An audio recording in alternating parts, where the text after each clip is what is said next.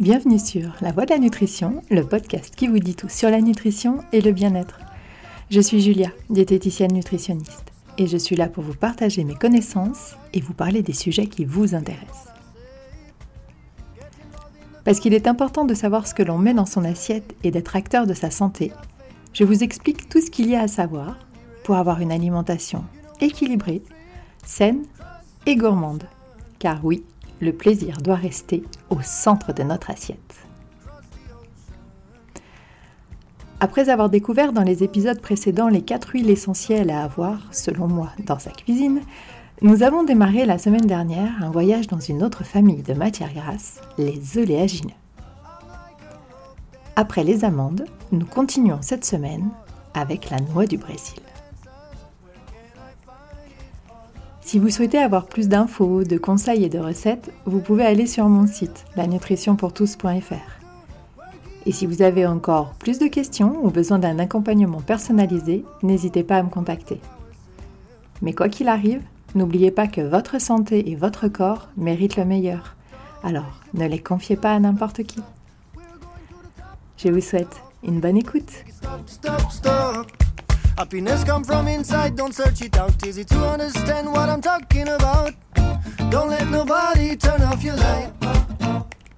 La noix du Brésil est la plus sauvageonne des noix, car elle pousse à l'état sauvage au cœur des forêts sud-américaines. L'Amazonie au Brésil, au Pérou, en Bolivie, au Paraguay et j'en passe. Des arbres majestueux pouvant atteindre les 50 mètres de haut et les 2 mètres de diamètre à produire des noix au bout de 12 à 15 ans. Et oui, les arbres aussi ont une maturité reproductive. D'ailleurs, ces noyers du Brésil peuvent vivre plus de 1000 ans.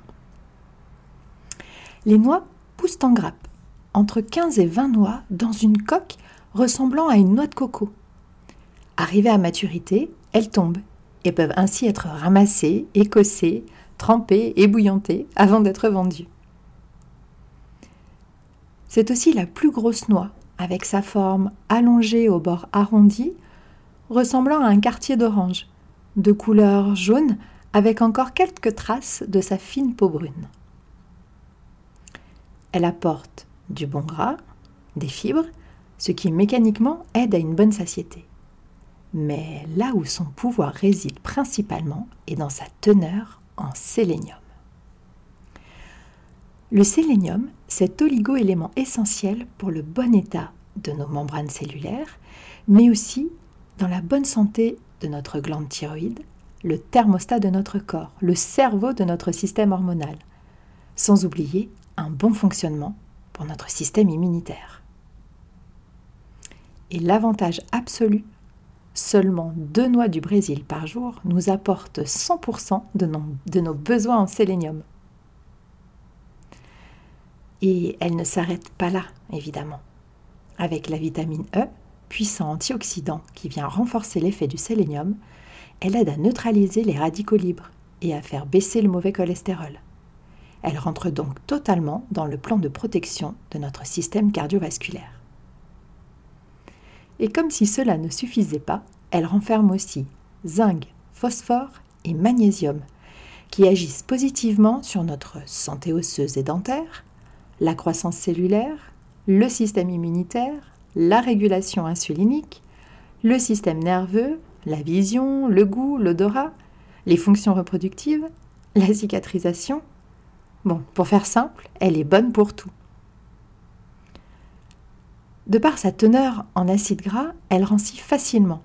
Alors, achetez-la en petite quantité, sous vide idéalement, et conservez-la en bocaux en verre et hermétique au minimum à l'abri de la lumière et si possible au frigo.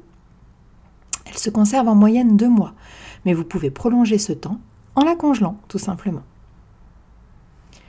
Côté porte-monnaie, son prix au kilo varie de 10 à 40 euros.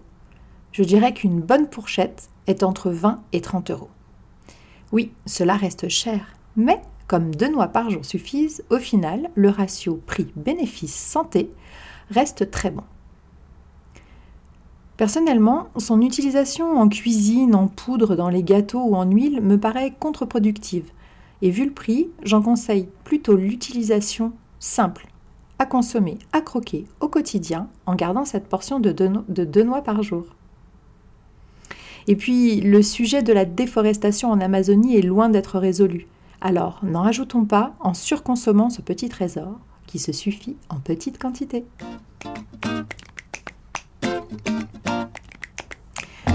J'espère, comme toujours, que vous avez appris des choses dans la construction de votre alimentation santé et plaisir.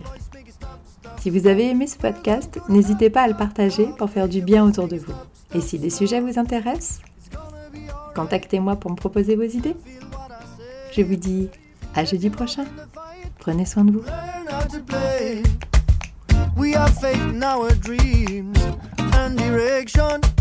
You know we're going upstream. Yeah.